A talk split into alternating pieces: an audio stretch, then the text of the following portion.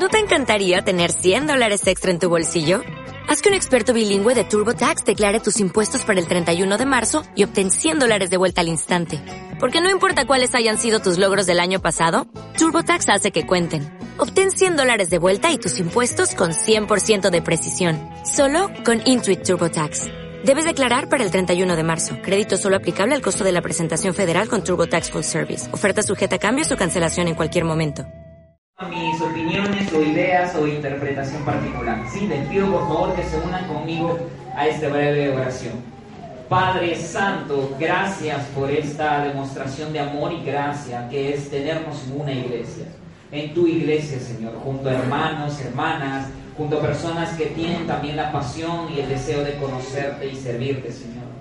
Te pido por favor que tu Espíritu Santo tome el control, Señor, de principio a fin no solo de este servicio, sino de nuestra vida también, Dios mío.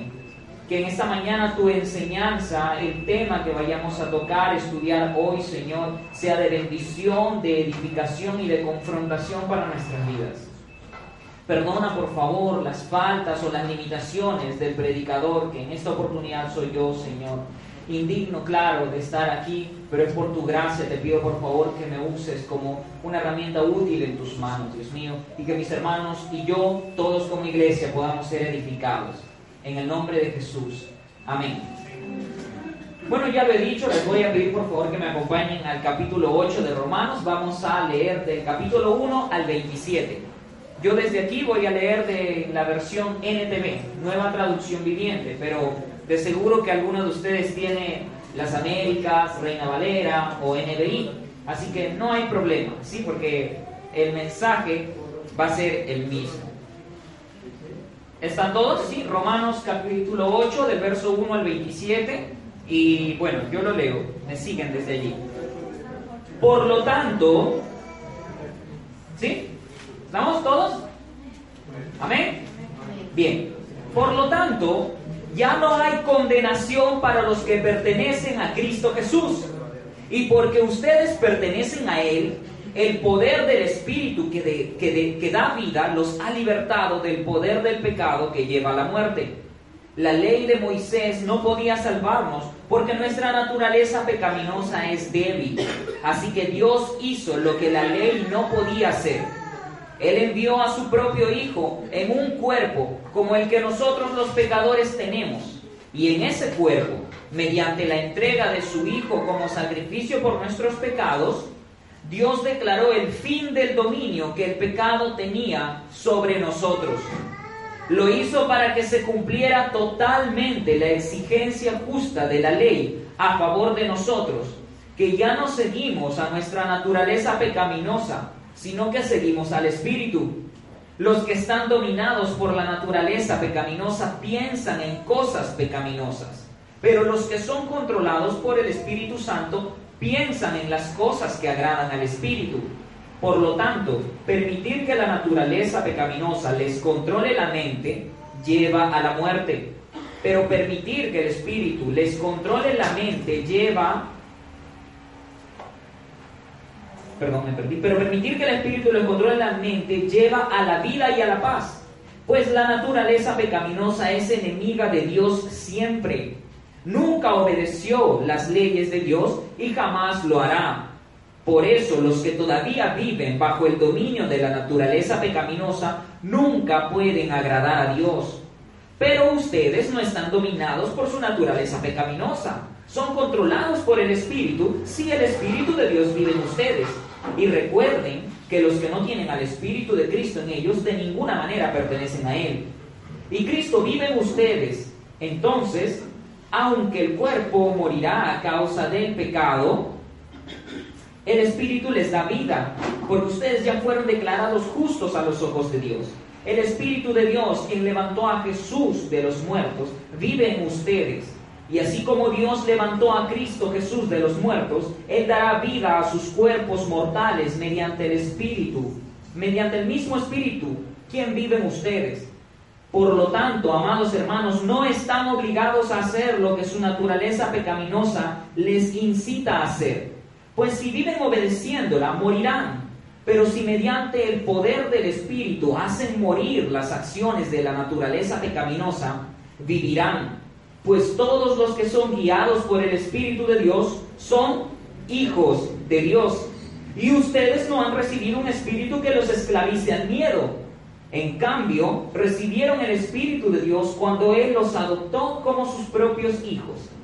Ahora lo llamamos Abba Padre, pues su Espíritu se une a nuestro espíritu para confirmar que somos hijos de Dios. Así que, como somos sus hijos, también somos sus herederos. De hecho, somos herederos junto con Cristo de la gloria de Dios. Pero si vamos a participar de su gloria, también debemos participar de su sufrimiento. Sin embargo, lo que ahora sufrimos no es nada comparado con la gloria que Él nos revelará más adelante. Pues toda la creación espera con anhelo el día futuro en que Dios revelará quiénes son verdaderamente sus hijos. Contra su propia voluntad, toda la creación quedó sujeta a la maldición de Dios. Sin embargo, con gran esperanza, la creación espera el día en que será liberada de la muerte y la descomposición y se unirá a la gloria de los hijos de Dios. Pues sabemos que hasta el día de hoy toda la creación gime de angustia como si, como si tuviera dolores de parto. Y los creyentes también gemimos, aunque tenemos al Espíritu Santo en nosotros como una muestra anticipada de la gloria futura, porque anhelamos que nuestro cuerpo sea liberado del pecado y del sufrimiento nosotros también deseamos con una esperanza ferviente que llegue el día en que Dios nos dé todos nuestros derechos como sus hijos adoptivos, incluido el nuevo cuerpo que nos prometió. Recibimos esa esperanza cuando fuimos salvos. Si uno ya tiene algo, no necesita esperarlo. Pero si deseamos algo que todavía no tenemos, debemos esperar con paciencia y confianza. Además, el Espíritu Santo nos ayuda en nuestra debilidad por ejemplo, nosotros no sabemos qué quiere Dios que le pidamos en oración, pero el Espíritu Santo ora por nosotros con gemidos que no pueden expresarse con palabras. Y el Padre, quien conoce cada corazón, sabe lo que el Espíritu dice, porque el Espíritu intercede por nosotros los creyentes en armonía con la voluntad de Dios. Una sección un poco larga, ¿verdad? se venga de mí, creo, el pastor darme tantos versículos. Por lo tanto, y obviamente por el tiempo, no puedo ser exhaustivo, es decir, explicar versículo por versículo. Voy a, he dividido esto en secciones. Pero si recordamos la predicación anterior en Romanos 7, cuando estuvieron en ese, en ese tema, yo creo que todos, en el capítulo 7 el pastor tuvo a cargo enseñarnos lo que Pablo está desarrollando. Y es que él previo a este capítulo, ha hablado sobre el poder latente que el pecado tiene aún en la vida de los cristianos, ¿verdad? Si bien es cierto, sus deseos y convicciones, los deseos y convicciones del cristiano y de Pablo, están orientados a agradar a Dios, aún uno convive con el deseo de hacer lo que no quiere hacer. Parafraseando quizá a Pablo. Entonces, eh, ha tocado un tema difícil, ¿no? Pablo en el capítulo 7 ha tocado un tema difícil, bastante tenso, y no solo en el 7, sino en los capítulos anteriores, del 1 al 7, el pecado, ¿no? Eh, todavía la influencia que tiene el cristiano con el pecado, ¿no? en este cuerpo de muerte, como él dice. Pero en el 8 ya empieza un poco ya más positivo, ¿no? más optimista. Él incluso empieza con por lo tanto, en mi NTV, yo creo que en la, en la Reina Valera dice ahora pues, ¿no? Entonces, esto indica que obviamente lo que Pablo está escribiendo aquí no está separado de lo que ha estado diciendo en previos capítulos. Es una continuación. Él dice, como esto que ya les he explicado, entonces, ahora, vamos a ver qué es lo que dice. Él ya ha dejado atrás el sentido negativo de estos puntos como el pecado, el cuerpo y la muerte para hablar de la vida en el espíritu, el tema de hoy. Del versículo 1 nosotros podemos ver que Pablo indica claramente, hermanos, que la existencia cristiana está determinada por el Espíritu de Dios y ya no por la carne. Entendemos por la carne, según Pablo, a esta eh, lo que él había estado explicando, ¿no? Esta tendencia, este deseo eh, intrínseco en nosotros mismos de querer hacer el mal, ¿no? Esta, eh, estos, este cuerpo de muerte, como él dice, que traiciona, que hace lo que no queremos hacer. Ahora como cristianos, un cristiano no desea pecar, ¿verdad? Pero luego, por eso él dice, cuando ya estás con la cara en el lodo, no lo quise, pero ¿por qué? Y lo que quieres hacer, es decir, agradar a Dios, no lo terminas, no lo haces. La carne es eso. Pero el cristiano, a pesar que tiene esta tensión, esta, eh, lo que el pastor eh, describió de John Piper, como lo dice, esquizofrenia santa, ¿verdad? ¿Sí, pastor? Yo, muy bien. Santa esquizofrenia. Muy bien, eso es lo que, así como denomina John Piper a esta tensión. Para los creyentes, hermanos, la dispensación de la condenación ha quedado atrás. A pesar de esta tensión, la verdad es esta. El Espíritu Santo es quien gobierna la vida del cristiano. La carne, la condenación han quedado en el olvido, atrás. Ya no tiene poder. Su poder ha sido anulado por un poder mucho más fuerte que apareció en escena. Y ese poder es el poder de Cristo. Amén. Alguien puede decir, oye, pero yo todavía me siento condenado. Vengo congregando meses, semanas, años, pero todavía me siento condenado, me siento mal, siento que todavía mis pecados eh, son más fuertes. Esa fuerza que tú, Sammy, estás diciendo que, que vence el pecado, todavía no la siento en mí. Pero esto, sin embargo, amado hermano, no se trata de cómo tú te puedas sentir, sino de lo que Dios dice que es cierto o lo que Él dice que ha hecho. El cristiano, a mí como cristiano, Dios me ve en Cristo resucitado ya, fuera del alcance de la condenación para siempre. Así que yo te invito a quitar tu mirada de ti mismo y ponerla en Cristo. El Cristo resucitado a la diestra del Padre, que se levantó poniendo a un lado esa piedra gigante y confirmando así su victoria. ¿No te das cuenta que Cristo no estaría a la diestra del Padre si no hubiese obtenido de verdad esa victoria? El hecho de que Cristo esté ahí y nosotros en Él es el testimonio más poderoso y concluyente de que nosotros como cristianos, tú si estás en Cristo, sinceramente, estás libre de toda condenación. Esta liberación definitivamente no anula la disciplina de Dios.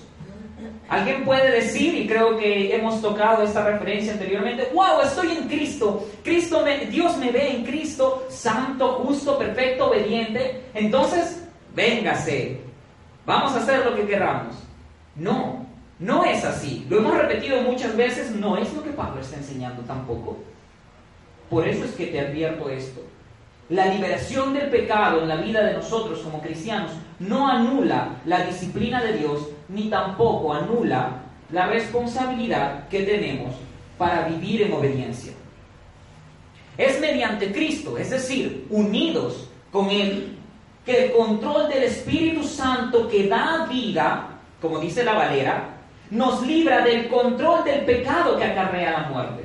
Esto es en el versículo 2, que dice, y porque ustedes pertenecen a Él, el poder del Espíritu que da vida los ha libertado del poder del pecado que lleva a la muerte.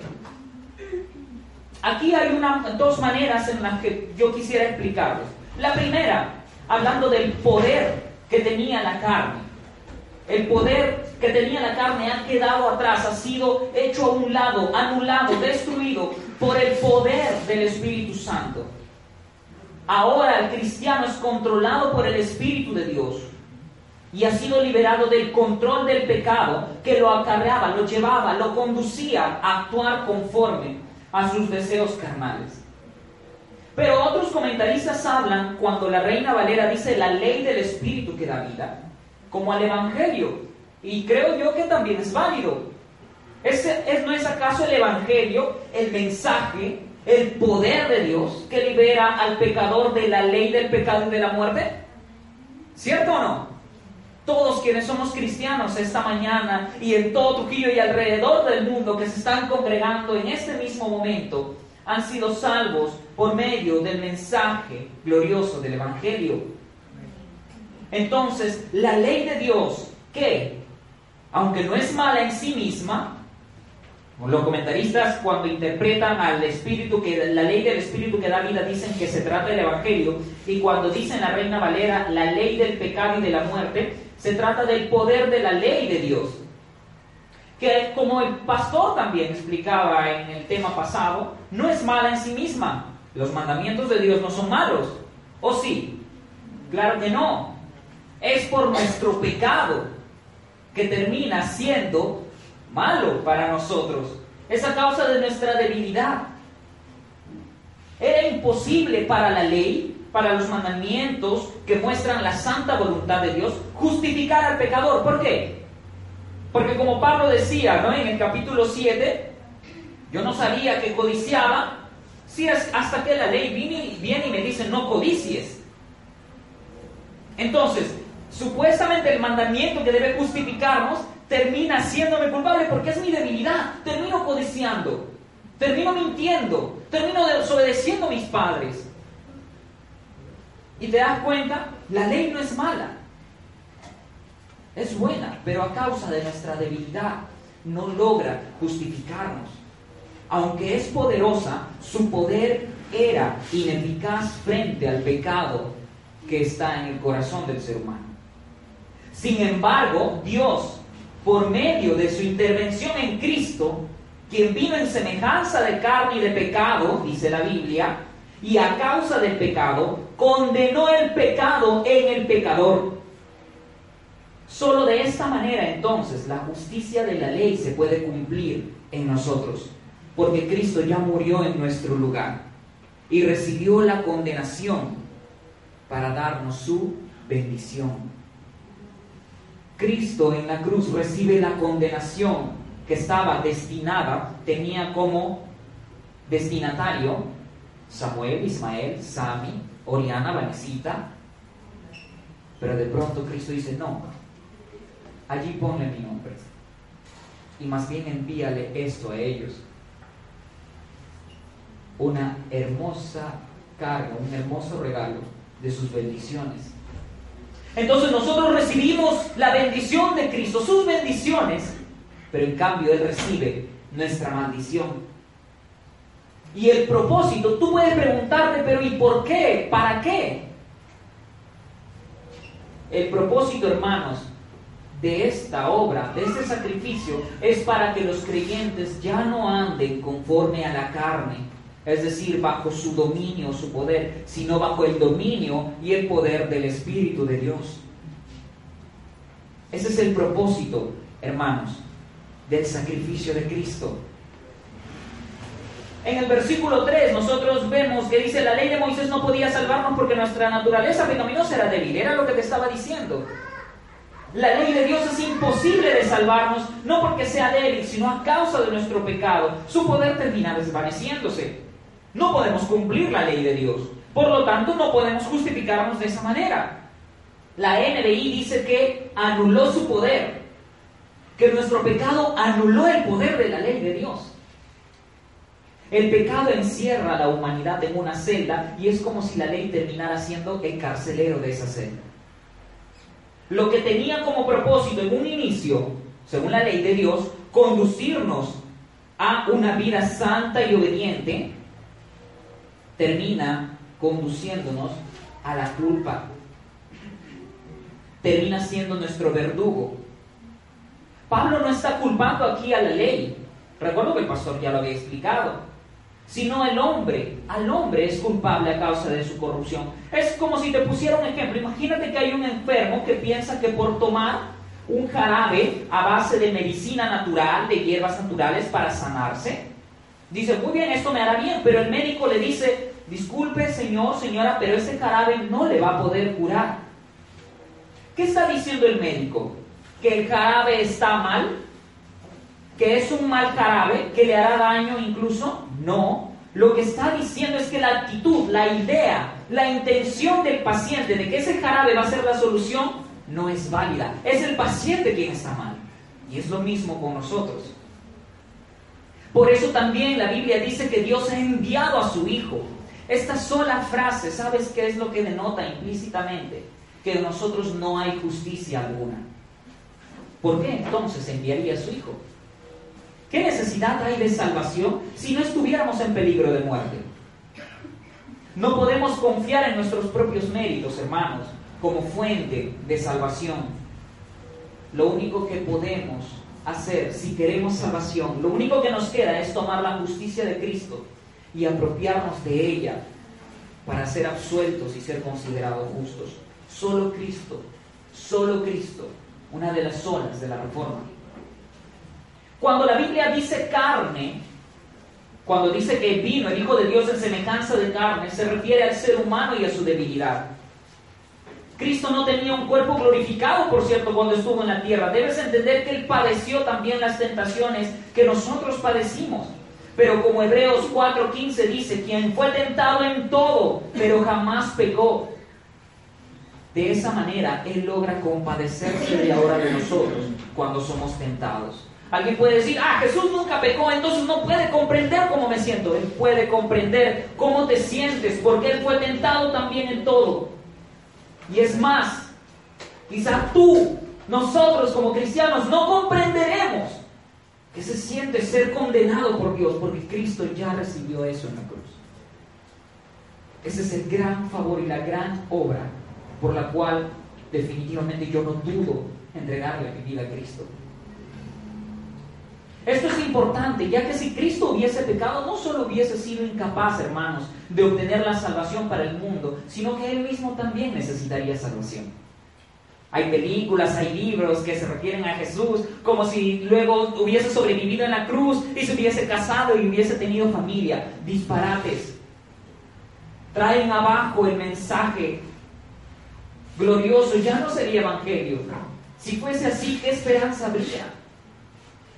El hecho de que en su condición de pecador haya vencido al pecado, cumpliendo las santas y justas normas de Dios, nos da esperanza, hermanos. Que unidos a Cristo, unido a Él por primera vez, a causa del hombre interior que es creado en Cristo, una nueva criatura, todo aquel que es en Cristo es una nueva criatura. A causa de eso ahora tenemos la capacidad nosotros en Cristo de vencer el pecado con el poder del Espíritu de Cristo es decir, el Espíritu Santo. Cristo también venció al poder de Satanás y su influencia en la vida del pecador.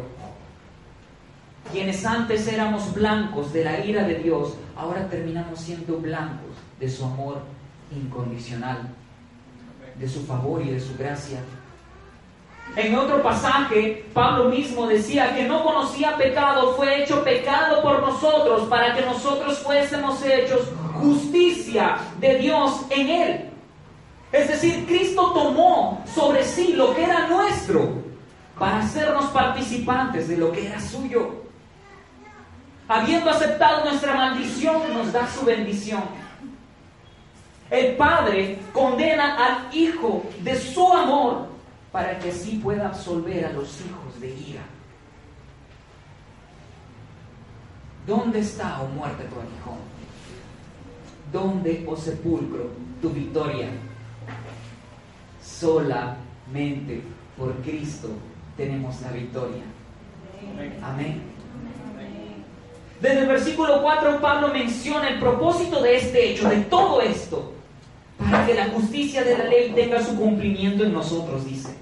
El pecado ha sido abolido en nuestra naturaleza. Somos participantes ahora de la victoria sobre el pecado. Y es por eso, es justamente por eso, por lo tanto, a causa de que el cristiano debe, debe, porque puede ahora andar conforme al Espíritu de Dios. Pablo no está diciendo que la perfección espiritual o moral va a llegar automáticamente.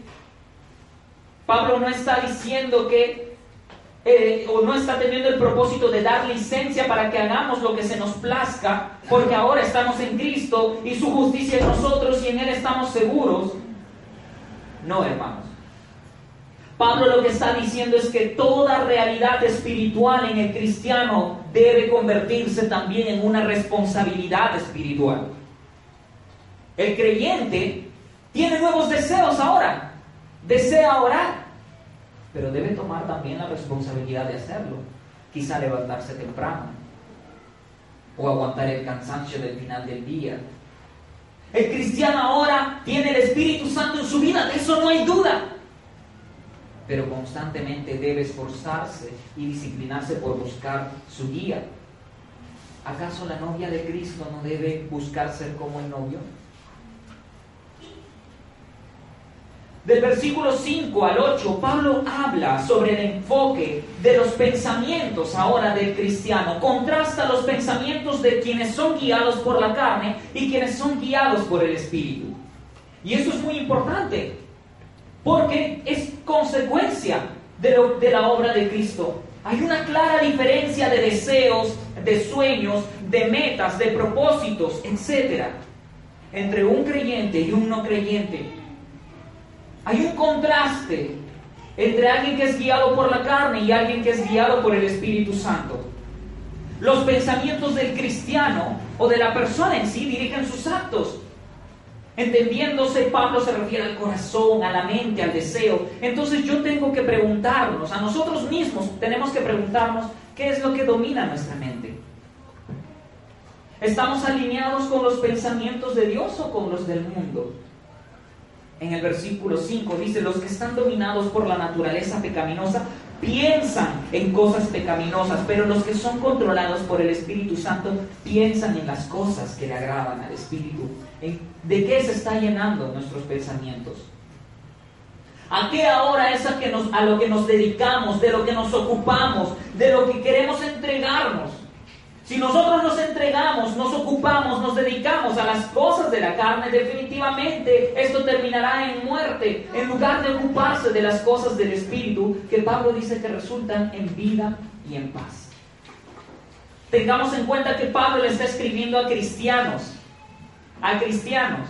Aquí hay algo que no pienso ser exhaustivo, pero alguien puede decir, porque Pablo dice que si le está escribiendo a cristianos y dice que si se ocupan de la muerte, de, las cosas de la carne termina en, muerte. ¿No es entonces la salvación se puede perder? No, definitivamente Pablo no está enseñando eso. Pero sí está dando una clara advertencia de cómo es que termina una persona que probablemente no sea cristiana, que a pesar de que se haga llamar cristiana, pero sigue ocupándose en las cosas de la carne, con su mente, con su corazón, con el cuerpo, con sus deseos y propósitos. La gloria no será su destino. En cambio, ocuparse del Espíritu da frutos del Espíritu. Donde Pablo enumera unos cuantos, una, características del fruto del Espíritu, en Gálatas capítulo 5, habla del amor, de la paz, del gozo, de la mansedumbre, del dominio propio. Una persona, hermanos, que es conducido por la carne y consumida en sus pensamientos por los deseos de la carne, no puede agradar a Dios, dice Pablo. Por lo tanto, es un enemigo de Dios. En contraste con un cristiano y un no cristiano, entonces encontramos que nuestros pensamientos deben ser distintos. Por lo tanto, nuestras aspiraciones deben ser distintas. Por lo tanto, nuestra actitud acerca de Dios debe ser distinta. Y por lo tanto, el cristiano, ahora, a diferencia de haber estado incapacitado de agradar a Dios, ahora en Cristo está capacitado para hacerlo. Del versículo 9 al 11, dentro de esta sección, nosotros hallamos una clara referencia a la obra trinitaria en la vida del cristiano. Leerlo rápidamente, dice, pero ustedes no están dominados por su naturaleza pecaminosa. Son controlados por el Espíritu si el Espíritu de Dios vive en ustedes. Y recuerden que los que no tienen al Espíritu de Cristo en ellos, de ninguna manera pertenecen a Él. Y si Cristo vive en ustedes, entonces, aunque el cuerpo morirá, por causa del pecado, el Espíritu les da vida, porque ustedes ya fueron declarados justos a los ojos de Dios. El Espíritu de Dios, quien levantó a Jesús de los muertos, vive en ustedes. Y así como Dios levantó a Cristo Jesús de los muertos, Él dará vida a sus cuerpos mortales mediante el Espíritu que vive en ustedes. Cristo, Dios el Padre y Espíritu Santo, involucrados en esta hermosa obra de redención estar unido a Cristo es mantener una relación no solamente con Cristo, sino también con el Espíritu Santo y con el Padre. En Cristo, en Cristo. Es una frase, wow, profunda, gloriosa, hermosa. Pero tenemos que entender que estar en Cristo es tener comunión no solo con Cristo, también con su Espíritu y también con el Padre. La Trinidad hace posible la vida espiritual a quien antes estaba muerto a causa del pecado. Pero también promete una vida física en la resurrección. Esto es lo hermoso de Pablo de esta sección, que él prácticamente no está dejando que algo se escape en nuestra vida. El pasado, presente y futuro están involucrados en la obra de redención, de salvación y justificación. Encontramos aquí cuatro condicionales en solo tres versículos. Lo, leen así en su valera. Pero lo curioso es que la construcción gramatical de esta sección, las condicionales que dicen sí, pueden ser intercambiadas e interpretadas por afirmaciones. entonces, en las partes en las que dice, ustedes son hijos de Dios, sí el Espíritu habita en ustedes, o sí el Espíritu de Cristo, sí andan conforme al Espíritu, en realidad son afirmaciones. Ustedes tienen la promesa de resurrección de la carne porque a causa de, conforme a, que ya vive al Espíritu, es así como Pablo les está escribiendo a los romanos. Nuestra vida terrenal, hermanos, debe ser enteramente espiritual. No hay área en la que nosotros podamos darnos licencias de decir, no, en esta no creo depender del Espíritu de Dios. O aquí haciendo mi trabajo como diseñador, como vendedor, como negociante, como asesor comercial. ¿Qué sé yo? No, es que aquí no necesito... ¿Cómo? ¿Qué tiene que ver el Espíritu Santo acá si estoy haciendo limpieza, si estoy cocinando? La vida terrenal del cristiano debe ser enteramente espiritual, guiada por el Espíritu Santo. El creyente le pertenece a Cristo ahora. Pablo está constantemente recordándonos. Es empoderado ahora el cristiano para vivir para Dios. Porque recibe la vitalidad de la presencia del Padre. Pablo tiene como marco para hablar del Espíritu, obviamente un contexto del Antiguo Testamento. Recordamos promesas en las que el Señor decía que llegaría un día en el que quitaría el corazón de carne que está en el no creyente para poner un corazón, perdón, el corazón de piedra para poner un corazón de carne y poner en él su espíritu. Y andarán en mis estatutos y andarán conforme a lo que yo les mando.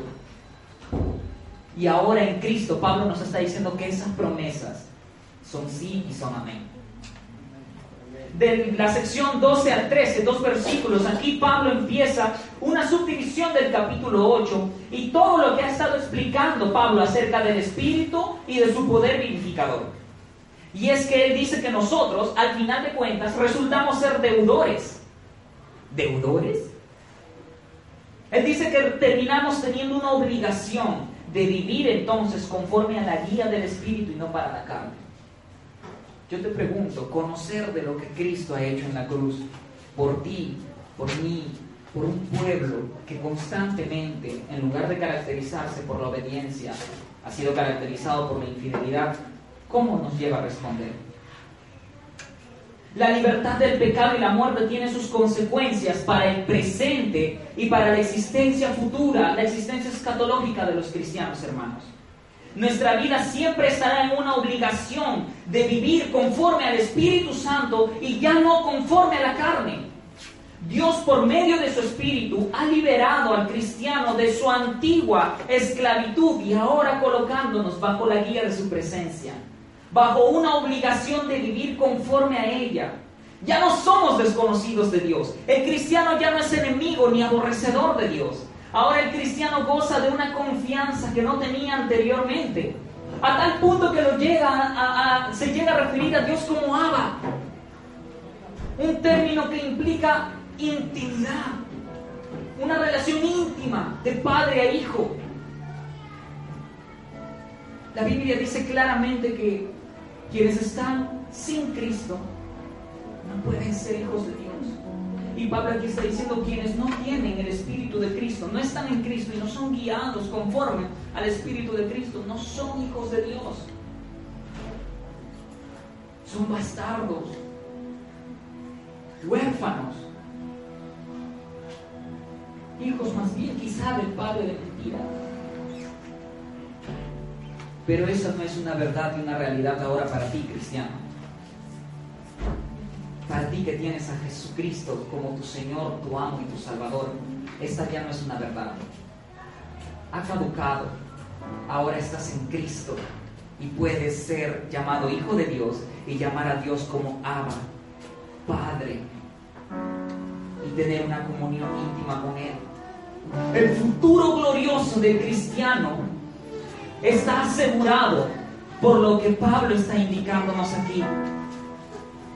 A causa de la obra de Cristo, nuestro futuro está seguro en lo que la Biblia llama como el cielo nuevo y la tierra nueva. Si nuestros corazones y mentes se dedican a recordar y abrazar esta realidad, Pablo dice, si tan solo nosotros viéramos al futuro con esa seguridad,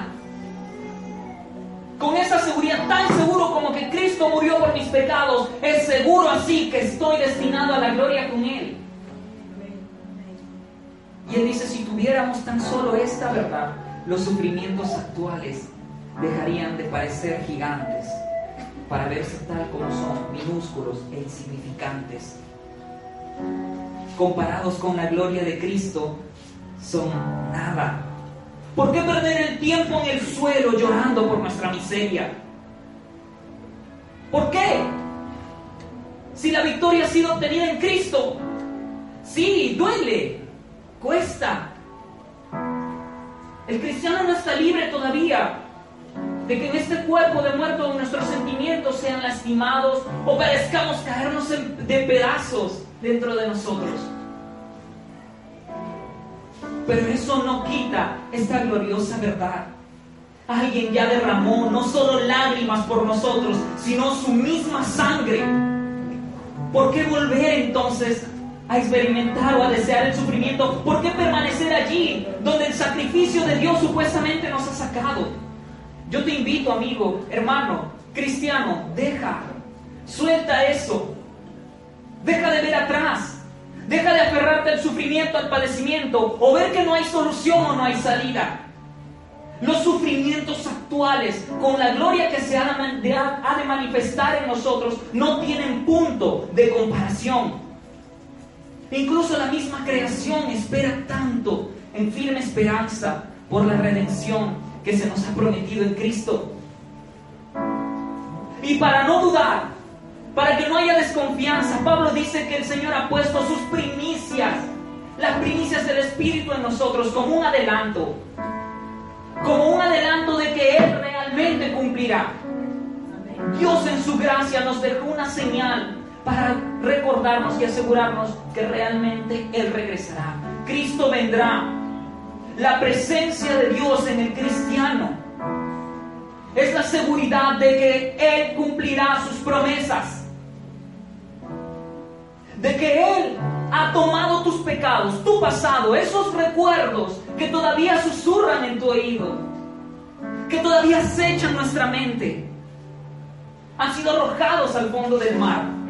Y Dios dice que ya no se acuerda de ellos, que nos ha dejado de nuestras transgresiones tan lejos como está el oriente del occidente.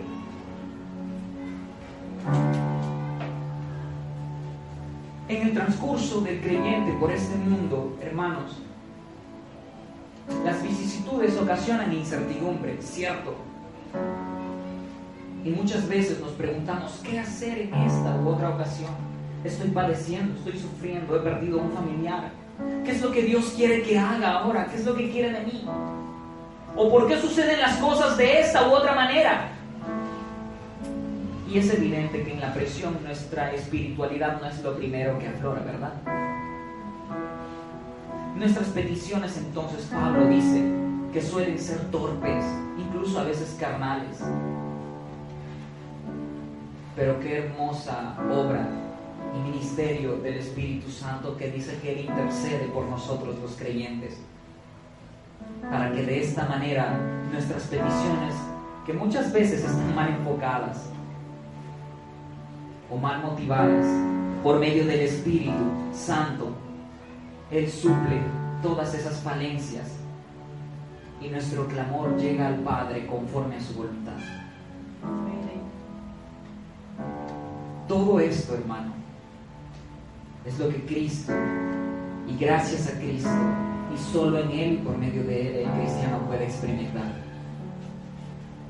su guía, la justificación, una intercesión por medio del Espíritu Santo, una obra que ha afectado nuestro pasado que está olvidado, nuestro presente que nos capacita para vivir desde ahora ya la eternidad que se acerca y nuestro futuro que está seguro también en Él. Como conclusión, hermanos, ser hijos de Dios es una demostración de la gracia divina. Ahora el poder del pecado ya no opera sobre nosotros. La carne ha, perdido el control y el espíritu de nuestro Señor es ahora quien nos gobierna. Así debe ser. Y digo debe porque no suele ser una actitud o una actividad natural en nuestro cuerpo de muerte. Por eso digo que debe ser. Debemos esforzarnos y disciplinarnos.